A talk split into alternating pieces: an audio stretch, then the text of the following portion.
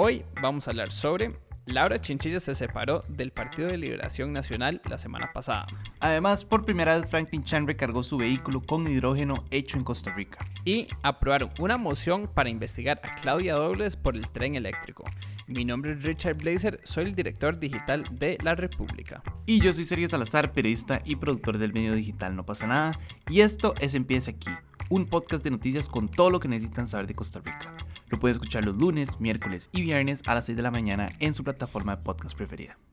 Comenzamos hablando de una de las noticias bomba de la semana pasada, y es que la expresidenta de la República, Laura Chinchilla, anunció su desafiliación del Partido de Liberación Nacional. Ella publicó un documento en redes sociales en que aseguró que ya no encuentra las condiciones para seguir librando sus luchas desde esa trinchera. Incluso mencionó que luego de tres derrotas electorales, Liberación sigue actuando como si nada hubiera pasado. Más allá de eso, criticó que personas que están siendo cuestionadas permanezcan todavía dentro del partido. Sergio, Laura se está refiriendo directamente a Gustavo Viales, también se está refiriendo a las derrotas continuas que ha visto Liberación en, los, en las elecciones presidenciales y me parece un llamado de atención del más alto nivel a ese partido de empezar a organizarse para las próximas e-, elecciones o si no, terminar como el PAC o quizás peor aún. ¿Usted qué opina? Sí, sí, de hecho, qué interesante porque justamente cuando leí la parte de, que ella menciona a las personas investigadas, se vinieron tantos casos a la cabeza, ¿verdad? Y de hecho el primero que, surgió fue el de Gustavo Viales. Y luego tenemos todo el, tema del caso Diamante, ¿verdad? Los, alcaldes de Liberación que estaban siendo investigados por tráfico de influencias, etc. Y bueno, la figura de Johnny Araya que toda la vida ha sido pues bastante polémica. Y sí, creo que definitivamente es un llamado a, liberación nacional y en general creo que es como un reflejo de, la población. Actualmente creo que como costarricenses y en general como la población mundial, cada vez nos hemos ido como desafiliando poco a poco de los, de los partidos tradicionales y se ha ido buscando como una nueva casa en un partido no tradicional, tal vez un poco más pequeño, que represente un poco más mis, mis ideales, ¿no? Em, entonces creo que sí, el tema de liberación es bastante importante. A mí esta noticia pues me impactó porque cuando uno piensa en Laura Chinchilla, lo primero que piensa, ¿verdad? Es en Liberación Nacional. Ella es una de sus figuras. Eh, es como decir que, no sé, Oscar Arias va a dejar liberación, ¿verdad? Es algo que uno nunca se imaginó que fuera a suceder y bueno, está, está sucediendo en este caso específico con Doña Laura. Entonces sí, creo que es un llamado de atención a liberación de que tiene que hacer cambios, de que tiene que ver cómo vuelve a recobrar esa a la población porque ha perdido muchísimo, las personas han perdido muchísimo la confianza en, el partido. Entonces creo que sí, creo que están llegando a un punto de quiebre en el que tienen que tomar una decisión o, o extinguirse. Pero bueno, en otros temas, por primera vez en Costa Rica, Franklin Chang logró cargar personalmente su vehículo eléctrico con hidrógeno producido por su empresa Ad Astra Rocket Company. Según explicó, en cuestión de 12 minutos tenía un tanque lleno de hidrógeno libre de carbono hecho en Costa Rica suficiente para viajar más de 500 kilómetros. De hecho, yo he estado muy detrás de todo este tema de Astra Rockets de, en general de Franklin Chang, porque siempre me ha parecido, pues, tal vez uno de mis héroes nacionales, ¿verdad? Todo el tema también del, del, del motor de plasma. Me parece una noticia extremadamente positiva. Creo que el tema del, del hidrógeno es, es, una de las oportunidades que tiene Costa Rica para, para apropiarse de ese campo y, empezar a liderar, ¿verdad? Y convertirse como en un eje a nivel mundial de la producción de hidrógeno limpio y de hidrógeno verde para el, el, resto del mundo.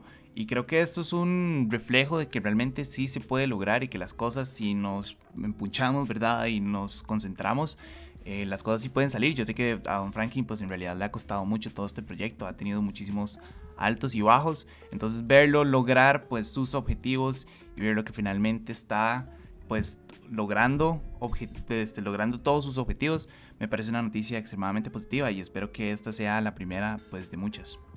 Sí, bueno Sergio, yo soy un poco más pesimista con el tema de hidrógeno, yo creo que todavía estamos muy lejos a que, a que se convierta en un método de, transporte eficiente em, a nivel, bueno, internacional, a nivel nacional. Eh, en, la, República estamos obteniendo el dato de efectivamente cuánto cuesta llenar ese tanque de Don Franklin. Para saber efectivamente cuál es el costo monetario para viajar esos 500 kilómetros. Creo que va a ser muy interesante saber eso eh, y lo publicaremos en, en la República prontamente. Y aparte de eso, bueno, Don Franklin ya viene trabajando en este, en este auto, es un Toyota Mirai, lo ha tenido ya varios años y lo ha manejado varias veces de Liberia a San José y de vuelta sin tener que recargar, lo cual es un hecho impresionante ni de mencionar de la comodidad. Eh, igualmente sí soy, eh, sí tengo la esperanza de que lleguemos a usarlo en el futuro, pero creo que tendremos que, ser más pacientes y ver cómo nos va en ese tema. Sí, sí, sí, no, en realidad tenés razón. Eh, estamos, es un futuro lejano, pero yo realmente, yo sí espero que eventualmente logremos llegar a ese punto en el que ya se convierta como en nuestra cotidianidad, tal vez, ojalá. Para finalizar, la Comisión de Ingreso y Gasto aprobó una moción para investigar los gastos relacionados con el proyecto del tren rápido pasajeros en el que participó la ex primera dama Claudia Dobles. La idea de la moción presentada por los diputados del PLN, Catherine Moreira y Óscar Izquierdo, es investigar el rol de coordinación que tuvo Dobles en el proyecto. Sumado a eso, los dos motivos por los que se pidió abrir la investigación son que el Incofer solo presentó un estudio básico para el proyecto ahora fallido de ese tren y que se gastaron muchos recursos en esos estudios. Si no me equivoco, fueron millones de dólares. Y la verdad, bueno, como hemos visto en podcasts pasados, los resultados fueron mediocres, por decirle.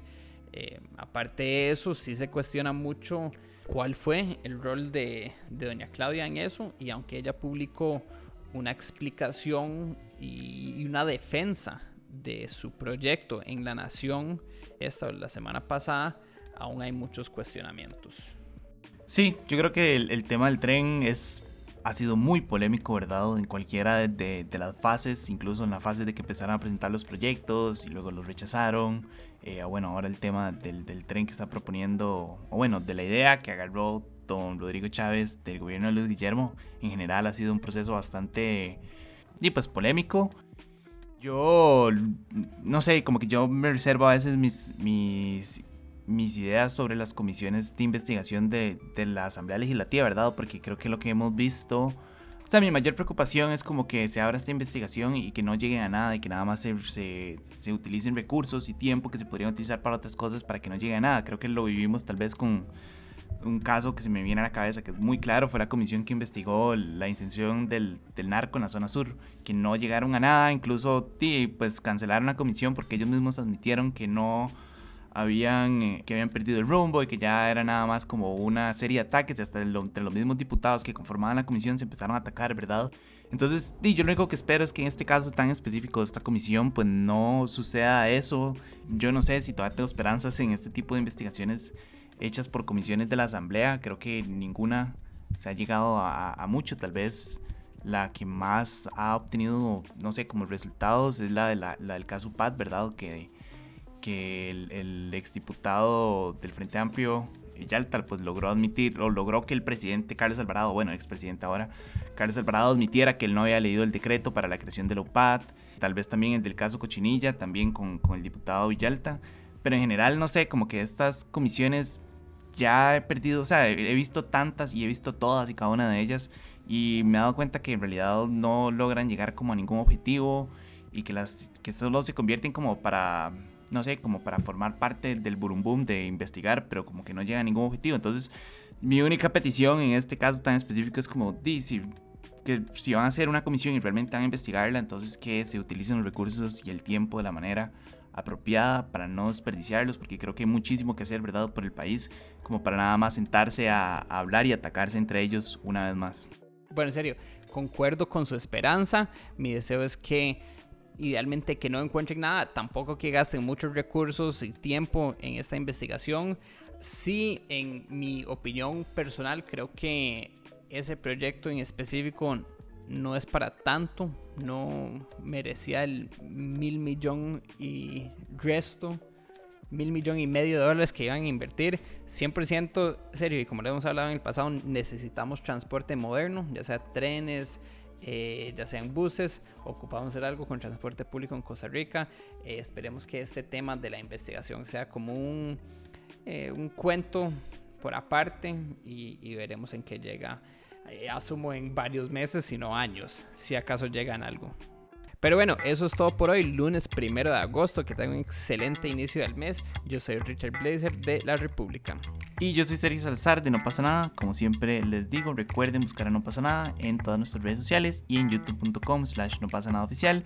Y lo mismo con La República, pueden buscarlos en sus redes sociales y en su sitio web para que estén al tanto de todas las noticias a nivel nacional. Les recuerdo que el siguiente episodio sale el próximo miércoles para que estén atentos. Asegúrense de suscribirse y de seguir este podcast y darnos una calificación. Y como ya Richard les dijo, esperemos que tengan un excelente inicio de mes. Pura vida. Chao.